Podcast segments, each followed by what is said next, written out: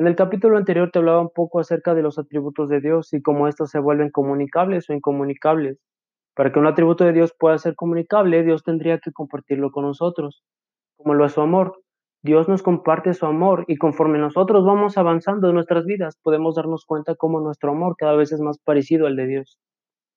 Otro atributo que quisiera tomar en cuenta el día de hoy es la fidelidad de Dios. ¿Por qué? Simplemente porque tenemos un Dios fiel. Dios es totalmente fiel y Él no se puede negar a sí mismo. Él es fiel a su palabra y si Él te da una promesa, la va a cumplir porque Él simplemente es un Dios fiel. Pero ¿por qué te digo todo esto?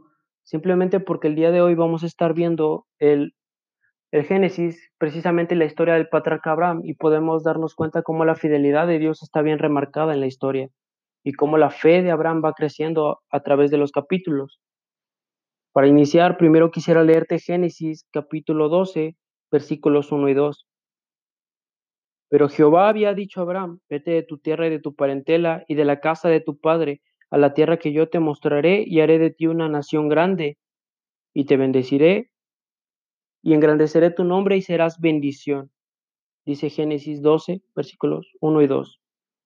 Estas son palabras de la mayor autoridad del mundo, o sea, Dios, dirigidas a lo que hoy conocemos como el patriarca Abraham. Las palabras de Dios son totalmente claras, vete de tu tierra y de tu parentela. Y muchas veces pasamos esto por alto porque nos enfocamos más en las siguientes palabras que son la promesa de Dios. Pero esto es algo totalmente claro, una orden, un mandato, una encomienda. El patriarca fue totalmente sumiso y obediente y escuchó la voz de Dios y automáticamente tomó a su mujer y partió de la casa de sus padres.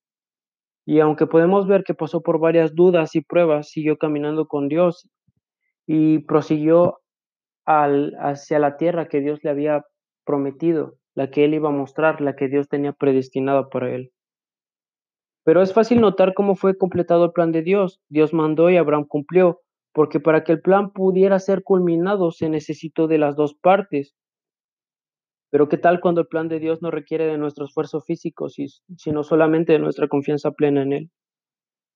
A nosotros como humanos nos gana la incertidumbre. Queremos saber qué es lo que nos depara el destino. Y en estas circunstancias es muy fácil perder la fe en Dios y dudar de sus planes. Eso le pasó a Abraham, que desconfió de la promesa de Dios acerca de su hijo primogénito que le daría, y al caer en desesperación tuvo un hijo con alguien que no era su mujer. Abraham desobedeció la orden de Dios, no fue totalmente sumiso a aquel que ya le había dado una promesa y la había cumplido. Pero a pesar de todo eso, Dios perdona a Abraham y cumple su promesa de ese hijo primogénito. Y entonces hay un cambio en la vida de Abraham, porque se dio cuenta que el Dios con el que trataba es totalmente digno de confiar y nuevamente vuelve a haber otra orden. Y dijo, toma ahora tu hijo, tu único, Isaac, a quien amas, y vete a la tierra de Moria y ofrécelo ahí en holocausto sobre uno de los montes que yo te diré, dice Génesis 22.2. Aquí la cosa cambia porque Dios le está dando una orden a Abraham más difícil que las anteriores. En pocas palabras, Dios le dijo, mata a tu hijo en mi honor. No podemos saber qué pasó por la mente de Abraham en ese entonces, pero sí podemos notar que su confianza ya estaba puesta totalmente en Dios y al obedecer fue llamado el padre de la fe. Aunque Dios no permitió que matara a Isaac, Dios se pudo dar cuenta que podía confiar en Abraham como Abraham confiaba en él. Y dijo, no extiendas tu mano sobre el muchacho ni le hagas nada, porque yo conozco que temes a Dios por cuanto no me rehusaste a tu hijo, tu único, dice Génesis 12, 22. 22, 12, perdón. El Dios que adoramos es totalmente digno de confiar. Él ordena y nosotros obedecemos. A esto se le llama autoridad y sumisión. Y su voluntad se cumple perfectamente cuando estas dos cosas se unen y así glorificamos su santo nombre. Para terminar, simplemente quisiera dejarte con esto. El Dios en el que confiamos es totalmente digno de confiar. Si Él te da una promesa, la va a cumplir porque Él no se puede negar a sí mismo. Dios es un Dios totalmente fiel. Y en cuanto a nuestra fe, nuestra fe puede ir creciendo conforme también somos fieles a Dios.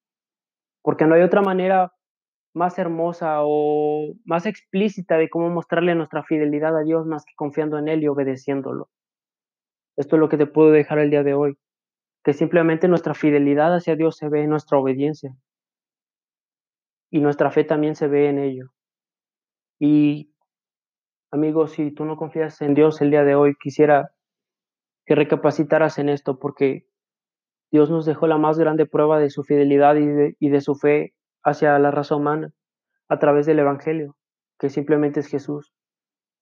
Al igual que Abraham, Dios ofreció a su Hijo, pero en cambio el Hijo de Dios sí murió, porque Él tenía un propósito y un plan y fue totalmente fiel al plan que tenían el Padre y Él. Esto es todo con lo que te puedo dejar el día de hoy. De verdad espero que sea de bendición para ti, de edificación. Yo te mando un abrazo a la distancia y yo espero verte pronto. Espero que te guste esto y que pueda ser de edificación para ti.